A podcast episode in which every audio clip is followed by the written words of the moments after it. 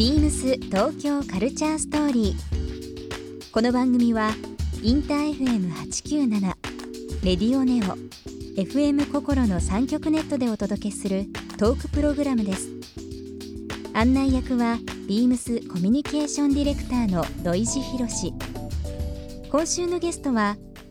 ストリートスタイルフォトグラファージャーナリストの紫藤玲です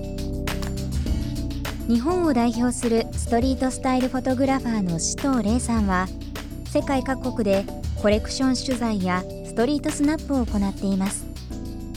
その中で気づいた東京らしいスタイルについてお話を伺っていきますビームス東京カルチャーストーリー今夜もスタートです Beams. Beams. Beams Tokyo Culture Story. Beams Tokyo Culture Story. This program is brought to you by Beams. Beams ありとあらゆるものをミックスして自分たちらしく楽しむそれぞれの時代を生きる若者たちが形作る東京のカルチャーワクワクするものやこと。そのそばにはきっといつもビームスがいる。ハッピーな未来を作りたい。東京のカルチャーは世界で一番面白い。ビームス東京カルチャーストー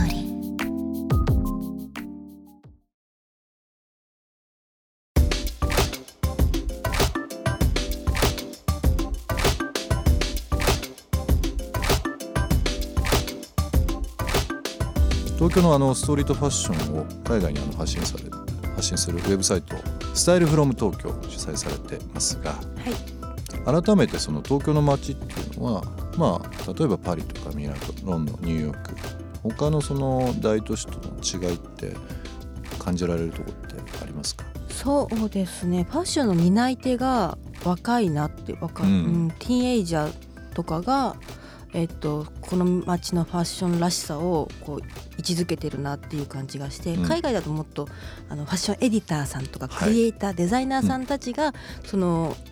街の色を作ってるなと思うんですけど東京の場合はもうちょっとストリートキッズが多いなのイメージが強いなってうんいうのがあるのと、なんかよく友達とかと海外の友達とかと話すんですけど東京って全然他と違うねっていうのがなんか3種類あって3種類。はい。とレイヤードのスタイルうん。とあとはミクスチャーうん。あとはジェンダーレス。そこの3つがすごい東京らしさだねって話をしてますね。すっごいわかりますその3つ。ね、うん。僕もそのレイヤードはい。っていう部分ちょっと最近また注目してるんですけど、うん。なんかねあの最近海外で「ポップアップとかやるとディスプレイとか人体にこう何か着せ込むとかするじゃないですか、はい。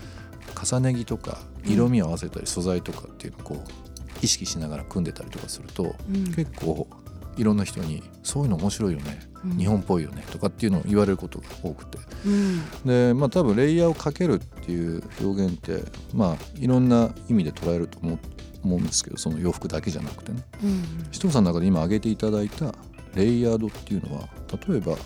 写真としてうんうん。フォトグラファーとして何か置き換えるんだったらこういうふうなところにそういうレイヤードっていう部分が重なってくるっていうのはあります。なんかパリでうん。東京っぽい男の子だなーって思って見た時のスタイルを見た時にあこれが日本らしさかって改めて再発見したのがあって普通例えば寒かったらこうなんだろうなニット着てコート着て終了とか,、うん。かコートの中にインナーのちょっと短めなコート着て終了っていう時にその子は多分コートの上にインナーコート着てたんですよ。だからうん。うん長いものの上に短いものがあって、なんとなくそれがあ東京っぽいなって思った。感じがします。そのありきたりの着方？言われている着方ではない反転させた着方だったりとかが、えっとそのレイヤードの仕方だったりが東京らしさだったりもするのかなとか、うんうんうんあとはちょっと襟とかあ袖ですね。それか、うん。袖からちょっとの出し方？うん。ニット出してシャツ出してのバランス感がめちゃめちゃこの人計算してる。でも何気ないわっていうところがこの小さなテクニックが東京っぽいなーって思います。海外って結構人にもよると思うんですけど美術館行ったりなんかショップ見たりとかっていうリサーチの仕方はあると思うんですけどね。なんか今話を伺ってたら人さんって結構あの人間ウォッチングずっとずっとずっとしてますね。でカメラ持ってなくてもずっとしてる。だからすごい人のことじろじろ見るから、よく怒られます、うん、ダメだよみたいな。ガン付けしてるみたいじゃないとか。上から下まで舐めちゃってこれ見るみたいな。すっごい見ます面白い。あの洋服だけじゃなくて本当にまあ音楽全体も今のキーワードって多分すごい当てはまると思うし、うん、うん確かにその3つ今面白いですね。すごいその話が。あとそれを統括して今の言葉で言うとボーダレス？ボーダレス、ね、ってなるのかなってその境界がないやっちゃいけないことがなかったりとか、うんうん、こういろんなものをミックスするのが、うん、する方が東京っぽいのかなっていう。なんかそのオリジナルをすごくリスペクトしたり、うん、共感して自分なりの表現に置き換えて、うん、さらにまた出ていくっていうのって多分日本の、まあ、いろんな産業とかも含めてだと思うんですけど、うん、例えば車とか、まあ、音楽もそうかもしれないし結構なんかそのアレンジ力っていうのが、はい、そのちっちゃい島国と言われつつも、うん、日本って今おっしゃってたそのボーダレス、うん、割とそういった部分で振り切り方も自由だし、うん、発想がすごい面白いなっていうのは、いろんな人と話して思いますよ最近特に、ま、確かミクスチャーとかねそれはすごい感じます。ね。ね多分制限がないんですよね。うんうん、なんかこん、うん、それはすごい感じますね。ただなんかこうごったにでバランス悪いっていうのじゃなくて、うん、なんとなくみんな真ん中の気持ちは一緒で整えようとしてるし、うん、あとやっぱりそのトンマナもしっかりしてるから、うん、なんかこうどちらかってる感じはしないじゃないですか。そう何を入れても結局綺麗にまとまるんですよ、うまいこと、そこがなんか多分アイ東京らしさなんだろうなって思いますね。なんかあのビームスに置き換えた話で申し訳ないですけどビームス今年でまあ40年41年目を迎えて、うんレーベルが今約まあ30個ぐらいあるんですよ、うん、だからカジュアルとか、まあ、スーツ周りドレスとか、雑貨とか、まあ、最近だとゴルフとかねいろんな分野あったり世代も広く、はい、から一言でビームスっていうと、うん、ビームスイコール〇〇っていうことじゃなくなってきてるんですよ。だからなんか本当に今のレイヤードとかミクスチャーとかジェンダーレスとか、うん、まあボーダーレスっていうことがありましたけどまさにね今おっしゃっていただいた部分っていうのをいかにアレンジしていてどういうさじ加減に見せていくかっていうのを、うん、今ここずっとやってる感じはしますね。なるほど、うん、確かにあの人によってあのビームさんのイメージ全然違いますもんね、うん、スーツもあるでしょっていうのとゴルフやってるでしょっていうのと。そうそう。確かに。だからワンデザイナーで一つの世界観を日本、またはなんかこう海外とかっていうのもそれは一つのスタイルとしてあると思うんですけど、うん、面白いのが原宿と渋谷、うん、まあ、それぞれいくつかお店あるんですけど内装も商品もコンセプトも違うんですよ、うん、歩いて何分かのところに、だから今おっしゃっていただいたそのある意味とその東京を具現化する上での言葉の表し方としてボーダーレスミックス、ミクスチャー。でかつレイヤードもあるような話っていうのはすごくまさにうちのコンセプトかなっていうのは確かに。大きくうなずいちゃいました。なるほど。ビームス東京カルチャーストーリーここで一曲。トラビスでフラワーズインザウィンドウ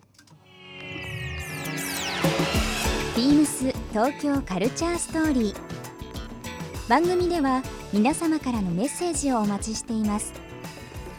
メールアドレスは beams897 アットマークインター FM.jp ツイッターはハッシュタグ beams897 ハッシュタグビームス東京カルチャーストーリーをつけてつぶやいてください。